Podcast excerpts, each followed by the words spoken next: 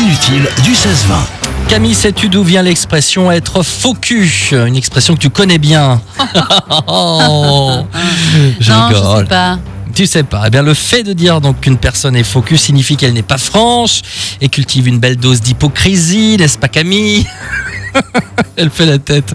Mais je plaisante, bien sûr. Bon, bah, il faut remonter au règne de Louis XIV en France, car les femmes portaient à l'époque, figure-toi, de fausses fesses.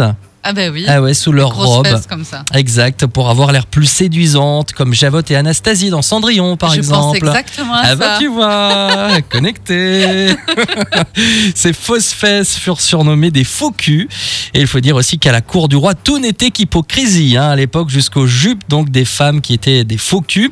Et cette locution s'est étendue ensuite à un trait de caractère pour dire donc de quelqu'un qu'il est faux cul lorsqu'il est hypocrite.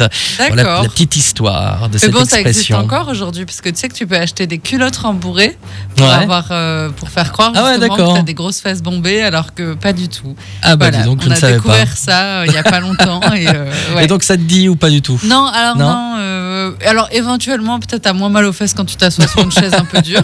Donc Oui. ça peut être utile. Éventuellement, ça peut être sympa. Mais ouais. euh, non. mm, mm. Non, bon, bah d'accord. Le jeu.